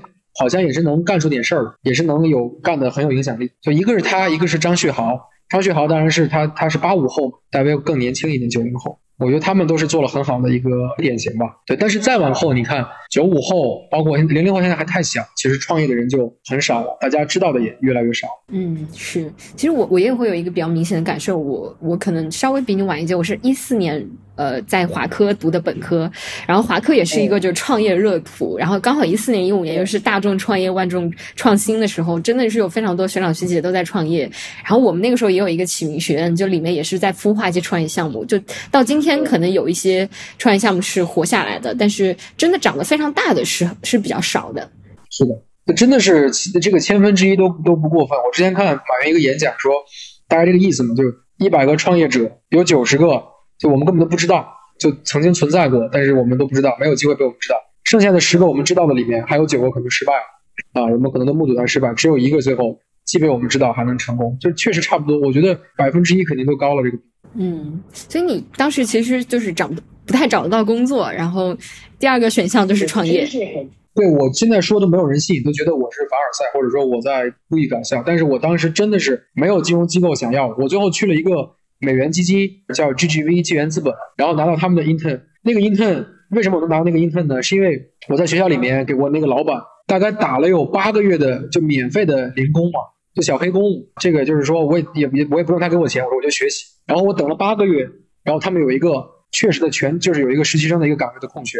然后我说，哎，这小伙子不容易，把我递补进去，我才有了一份实习。但我那实习我估计也不一定能留用。然后我还在豆瓣实习过，我当时找不到金融机构的工作，我觉得豆瓣挺好的，我是文艺青年嘛。然后豆瓣有一个师兄在那里做战略投资，哎，我去豆瓣，去豆瓣干了有两个月，我还开他们那个高管会，我去做笔记，我是那个秘书嘛，我就天天给那个豆瓣周会做笔记。那段时间印象挺深刻。然后我豆瓣我一个人都不认识，我只认识我那个师兄，因为我这部门只有我一个人，我是他助理。嗯，所以创业其实是真的是找不到工作之后的一个选择。你不是说官营很大吗，没考虑过考公务员？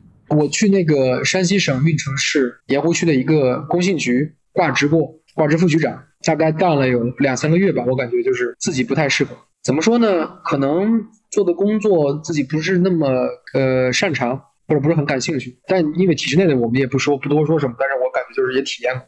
嗯嗯，所以听起来创业是最后一个选择。创业是最后的选择，就是创业就是真的是没有工作就创造工作。就是自己给自己创造就业，就真的不是说好像就是刘光耀是一个从大学期就很有想法，很有这个创业激情，然后从小就心怀梦想，不是的，真的是被逼的。我是北大清华的失败者，我一直这么认为。我在北大清华就就干到学生会，大家觉得哎你你，大家现在看出来你当年干学生会主席，你肯定很成功，你肯定很优秀，你也是北大清华的教，不是的。我觉得我在学校里我一直很自卑。嗯，是，我觉得能勇敢的说出自己是失败者，然后很自卑的人，还是挺有勇气的。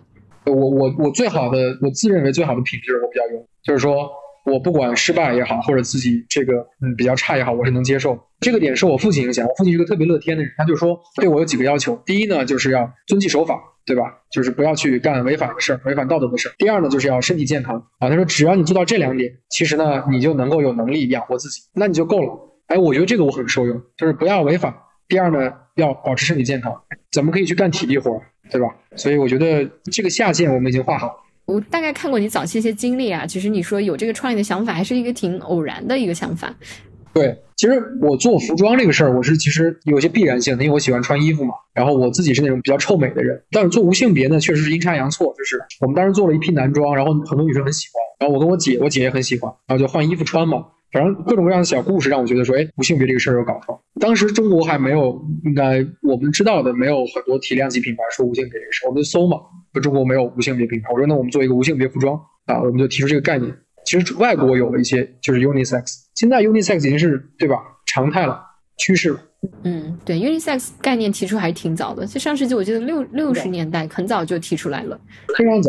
很多比如说牛仔裤原来就是给男男人穿的，后来女生一穿牛仔裤，现在就卖的很好，在女性群体里面，对吧？就是那就是 unisex，当时只是说还是做女装的版型，但是男装女穿、女装男穿这个传统是这个时尚界一直有的，只是我们把这个品类单独拎出来，我们把它重新定义一下，来说这个男女同款的这个衣服，我们叫它无性别服装。嗯，在做这个之前，你说已经做了一批服装，那个时候已经在开天猫店了吗？没有没有，我们当时是我爸妈给了我二十多万嘛，然后让我去巴黎读书，就是读那个巴巴黎高等商学院。就我很想去，很想去，我很喜欢巴黎，没去过，现在都没去过。当然也很巧啊，就是今年呃又有一个巴黎高商的一个高层教育项目，就是我跟学院说好我要过去，所以也圆了我当年一个梦嘛。然后我就把那二十多万呢拿去做了一批衣服，参加了北服的比赛，北京服装学院的比赛。然后在一百多个 team 里拿了第一名，还挺厉害的。然后我就觉得这个事儿可以好好穿。当时我们就提的就是做无性别时装的这个概念，老师们都很认可这个概念。嗯，怎么找到第一笔钱的？就你最开始出去要去要钱要融资，讲你这个 unisex 这个概念，讲无性别服装的时候，投资人相信你的多吗？那个时候会有投资人把你当小孩吗？有啊，都当小孩啊，就觉得这小孩就是。所以小孩挺可爱的，就大家挺喜欢我的，但是基本都不投。我第一笔钱是北大一个维列资本，维列资本也是戴威老戴他们叫老戴嘛，戴老板，戴老板他们的种子的种子轮的投资人吧，现在也投了他们的新的咖啡酱。然后他们那个老大叫老肖，然后老肖是我北大经院的一个大师兄。然后呢，老肖就就就怎么说呢，就被我的勇气也是勇气打动了。他不懂服装，他也不关心你做什么，就是说他觉得嗯，光耀这小伙子吧，现在就是干这个事儿还挺勇敢的，大哥嘛，支持一把。他给我投了七十万，然后他说：“他说你再去借三十万。”我说：“干嘛要借三十万？你投一百万不？说你要跟身边的人借一遍钱，创业先过面子过。然后呢，你等于跟大家宣布你真的去创业，很认真在创业，而且你背了这个负债，人家才觉得你是真是就老肖才觉得说我是真的下了决心。他怕我是一时头脑发热嘛。我说行，我就借了三十万，三十万借到，他也没有管我借没借，他就肯定还是投了，只是一个不能叫考验吧，只是一个锻炼。”从哪儿借的钱？一人借一万，找了三十个人，有一个哥们儿给了五万，有一个哥们儿给了两三万，然后其他人基本上一人一万。都是同学吗？同学，北大清华的同学，清华的也有，北大也有，很难借的，因为一万块钱对学生来说很多，都不赚钱啊，那时候生活费才几千块钱。那个时候你大四，研研一吧。然后，那你同学还是挺有钱的呀，研一的同学能借你两三万块钱。有有那个毕业稍微毕业就是年纪大一点的师兄可能借的多一点，很难借。还有些人给个三千五千，我说三千就不要了，三千我这个我这效率太低了，我得找一百个人能凑够三十万。嗯，那说明你朋友还是很多的呀，至少有三十个人愿意借你钱，而且不少的钱。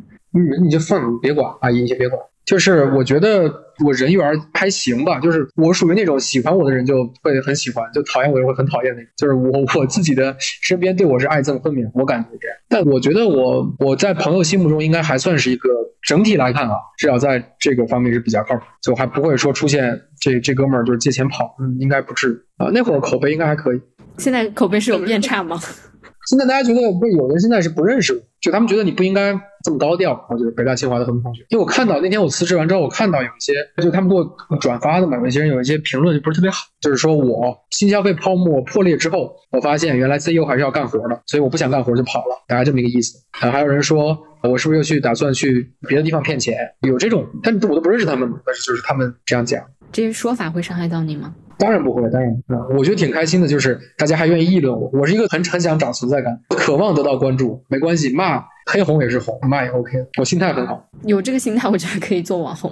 网红就是要经很容易被网暴，就是我们随便发点视频，就底下你看评论就各种，哎呀，反正各种吧，就是你用用人不当那是一个，然后说什么你产品质量有问题，但是产品早期质量确实有问题啊，这个不怪人家。还有说反正就是会有一些负面评论啊，我都会去看。但我看完之后，我其实还好，我就还有点暗爽，就是我觉得我气到他们了，就是我还有点开心，就是那种比较调皮的感觉。什么样的话或者什么人说什么样的话，会真的伤害到你？如果我很在意的人，亲朋好友，当他们不理解我，甚至误解我的时候，我会感到伤心吧。就我觉得陌生人是伤害不到我的，因为他们的生活跟我没有关系，而且呢，说的直白一点，人家也不了解你，误解你也很正常。但是如果是我很在意的身边的亲朋好友，觉得我是一个就是我自己不喜欢的一个人，就。他们认为我的那种画像是，如果是我不喜欢的话，我觉得有点难受。最近一次觉得伤心或者这种很难受是什么时候？因为什么？好像很久没有因为别人说话而伤心，可能创业早期会有一点，就觉得光耀是不是？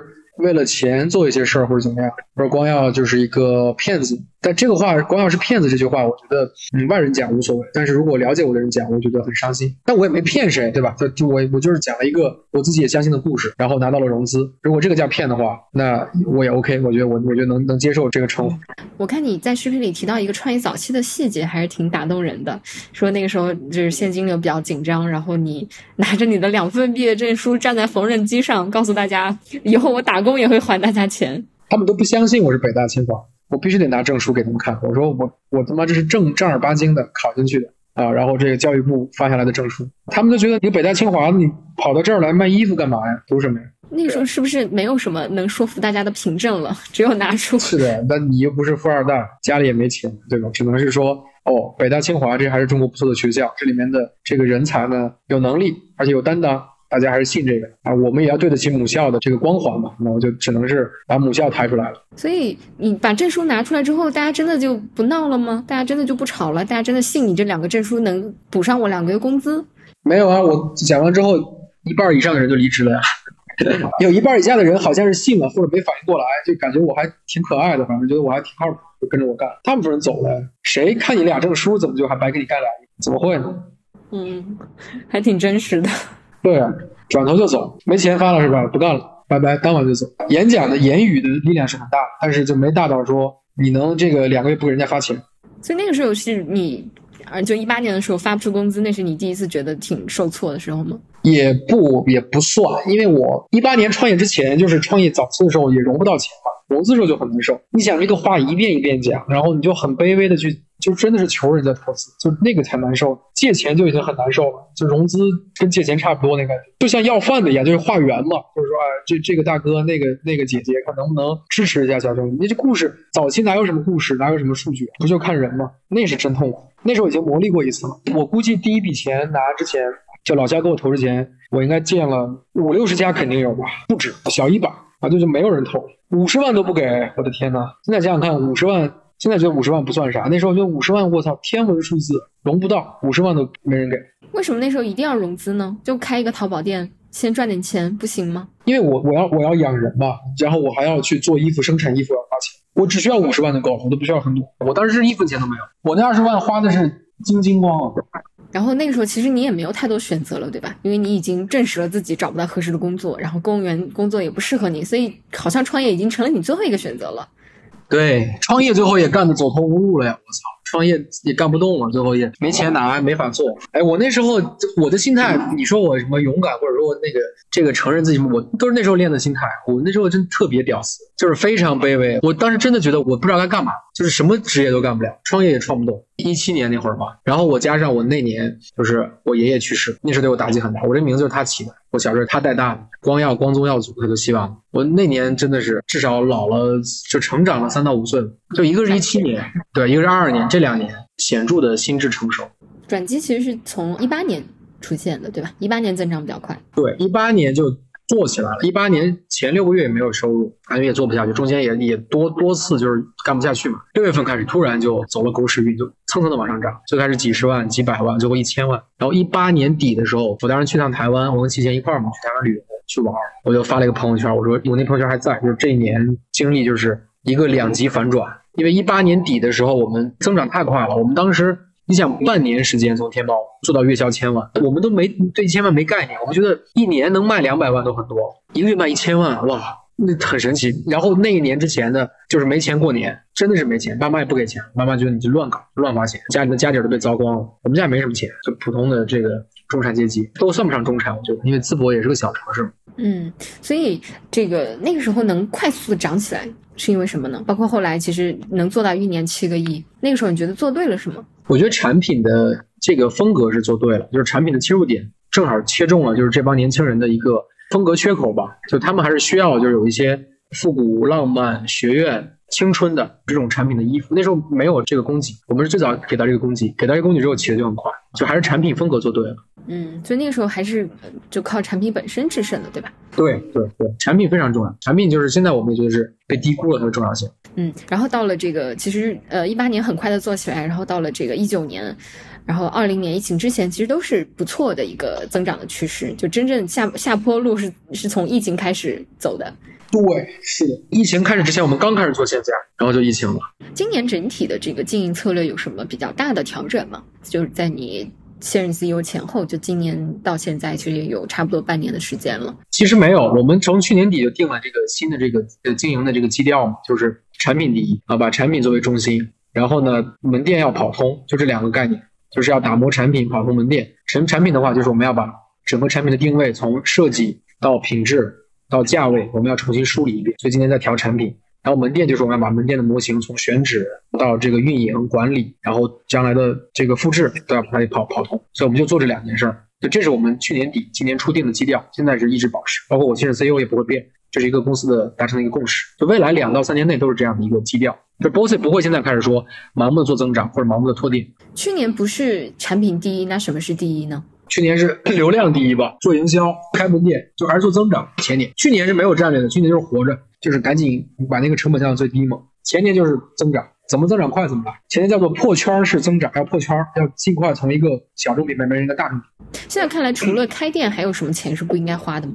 呃，招人吧，就招了很多跟阶段不匹配、跟业务性质不匹配的人。比如说一些高管可能不需要，公司没那么大。比如说一些新的业务可能不需要做，我们非要去搭一个部门去做。比如说跨境，大家想做跨境出海嘛？原来出海不是不能做，但就是说。你国内如果做扎实了是可以做，我们国内还在这边留学打仗，现在要去做一个品牌出海，就弄不过来了。除非这公司要转型。所以现在你。回头来看，其实我觉得 Bossy 已经算是比较幸运的了，对吧？因为去年其实死掉的这个新消费品牌确实非常的多，然后有很多是其实当的都是非常不好看的。就你现在回头来看，其实，呃，Bossy 作为一个可能早期的一个淘品牌，然后到现在呃已经有很多的线下店，然后其实也有一些这个品牌影响力了，然后经历了一轮周期之后，还能最终活下来，嗯，你觉得真正决定一个品牌能够活下来，然后走得更远的是什么？我有两个观点啊，从主观来看的话，还是人，还是组织，就是还是团队。创始人很重要，然后这个创始团队、管理层很重要，公司的这个一线的同事的状态也很重要。我们看过那些我们我自己身边的一些好公司啊，我有一些很喜欢的消费品公司，但是我也不能点名。他们都有共同特点，就是说这个团队做事做事情很纯粹、很专注、很热爱，这种公司能走远。相反，有些公司的团队你能感受到，包括 CEO 啊或者创始人，就是比较浮躁。比较功利，比较的机会主义啊，这样的团队呢，一定走不远。就这个已经是我身边不光是消费品公司吧，互联网公司也是已经验证过很多次，看着慢的走得最快。长远来看是这样子，所以我觉得这是一个从主观的看法。客观上来讲，我觉得就是这个公司的产品力是不是足够强，就是它的产品力是不是能够击穿圈层，并且能够跨越周期，这件事很重要啊。好的产品一定不是说随着时间的推移越来越不值钱，一些标品肯定是这样子，不用说了，像水对吧？像像饮料、零食这些行业，像非标品也是一样的。好的品牌，像奢侈品品牌或者一些大的时装品牌或者运动品牌，他们的产品力是不断在增强，是与时俱进的。耐克的产品，今年的产品一定比十年前更好，但是呢？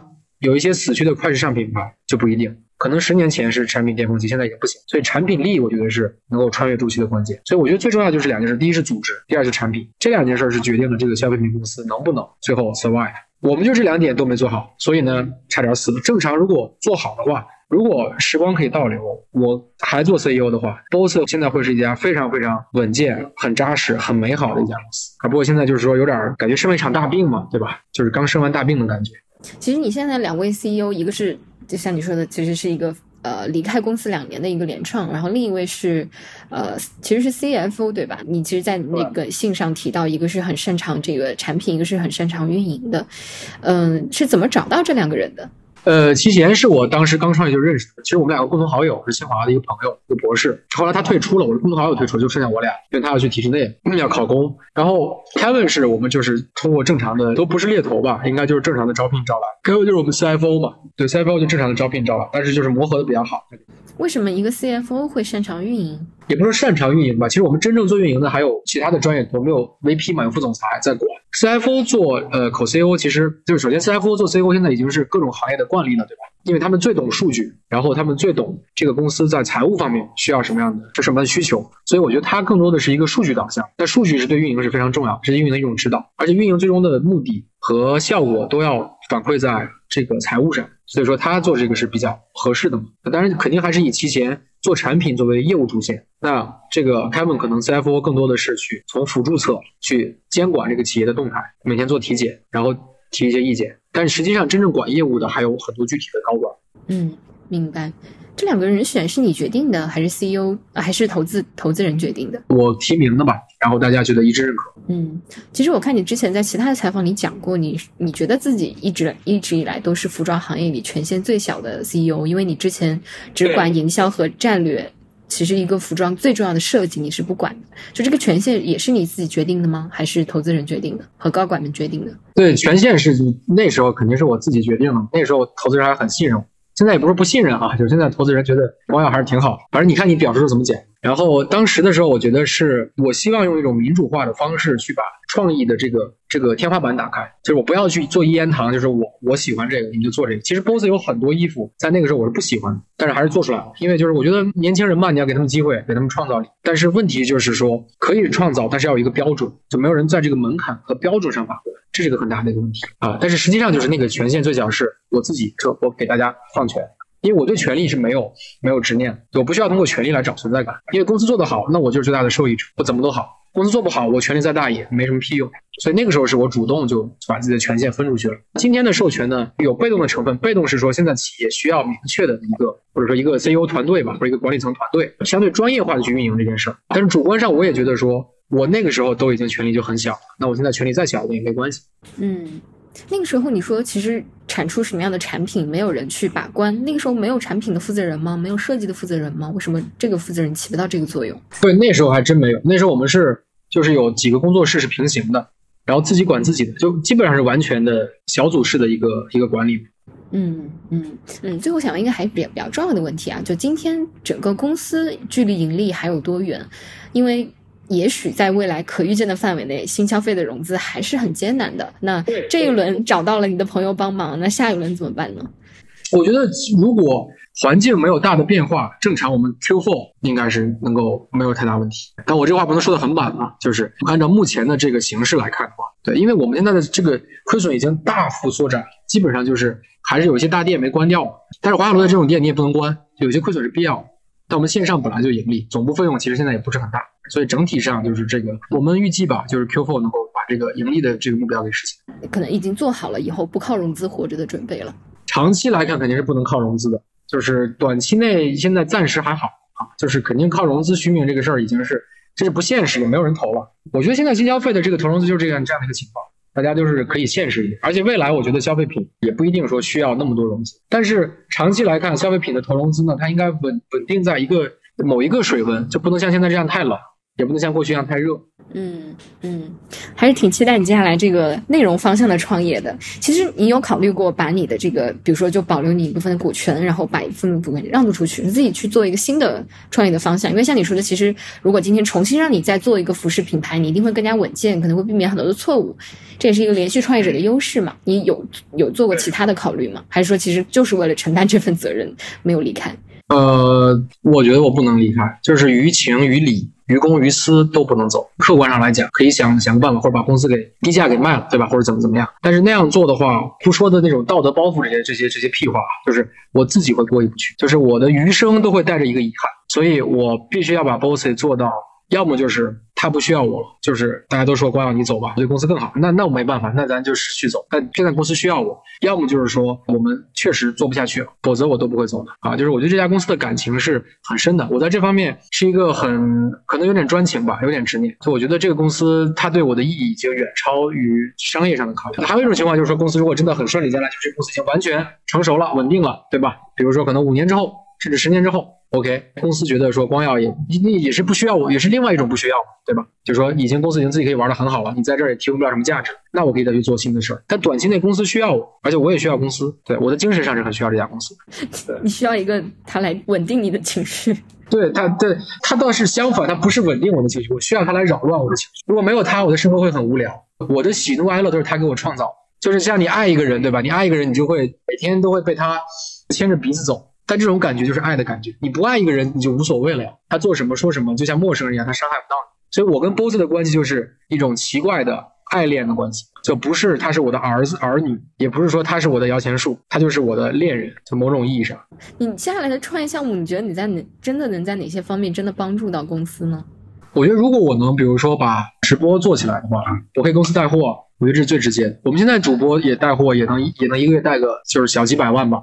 两三百万，那如果我来带的话，是不是有可能效果更好一点？我也可以卖别的东西，卖别的东西也可以帮公司创收，从现金上也能帮，这是一种融资嘛？通过直播卖货，对。然后我做内容本身，如果比如说我们做的内容好，能够出圈的话，那对 Boss 的知名度还是有提升嘛？光耀如果出名的话，那 Boss 是光耀，光耀是 Boss 的创始人，那 Boss 也会跟着沾光，会得到一些关注。其实很多明星也会做品牌嘛，很多那个艺人、什么主持人也会做品牌，有一个道理。但只不过我是逻辑是反过来，我是先做了品牌，然后现在又想获得很多个人流量。再用这个流量反哺 Boss。嗯，我看其实这个三六氪那篇文章发了很多人都是说看到你才知道 Boss，还是能带来挺多影响力的。是啊，就是大家因为我自己，如果我只是一个服装品牌的创始人的话，中国有这么多服装品牌，但是光耀只有一个，所以就是我要把这个光耀这个人这个立体的人设给给他推出去，这样我觉得可能才会让品牌有竞争优势，就是。可能波斯的产品跟别人的产品没有那么大的差异，但他们的创始人一个人就会有很大的不同。他的创始人比较特别，比较有个性。而且我觉得做品牌嘛，就是要要有个性，要高调。嗯，好，感谢。我感觉今天这个还是非常有收获的，听你的分分享。我觉得不管是呃新消费的创业者，还是普通的我们的读者听众，听你的这个分享，还是都会有一些收获和共鸣的，充满血泪的创业故事。谢谢，谢谢。感谢大家收听今天的晚点聊，欢迎大家在苹果 Podcast、小宇宙、喜马拉雅等各个平台订阅我们的频道，我们下期再见。